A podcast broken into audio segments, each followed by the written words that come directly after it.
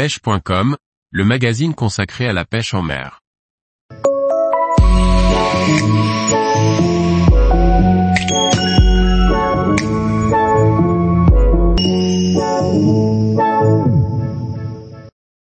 Pêche en Haute-Corse, trois poissons incontournables à rechercher.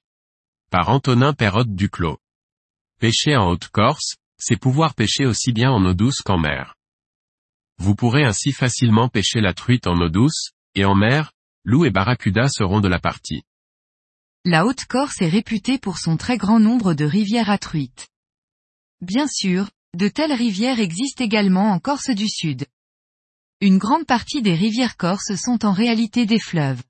Dans ces derniers, une très forte population de truites est présente et bien installée. La taille moyenne, bien que très faible dans la majorité des cas, peut être très élevée dans certains spots.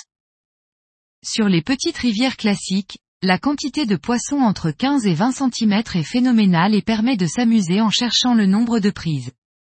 Ces petits poissons permettent de s'entraîner sur certaines techniques, notamment la pêche à la mouche en sèche, à vue, particulièrement efficace.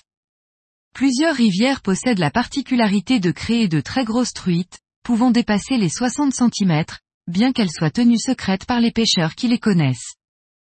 Étant donné la présence de nombreux petits fleuves en Haute-Corse, les zones d'embouchure sont très fréquentes, surtout sur la côte Est.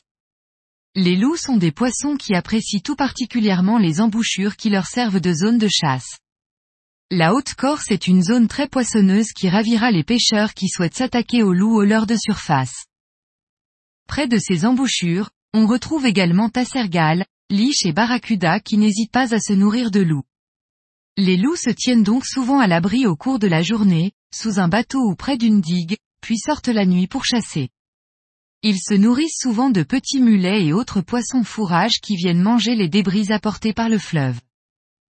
On peut également retrouver des bancs de loups remontant ces petits fleuves jusqu'à vivre dans des eaux plus douces que salées, dans lesquelles ils s'adaptent et survivent parfaitement bien. Le barracuda est un des grands prédateurs les plus présents en Haute-Corse.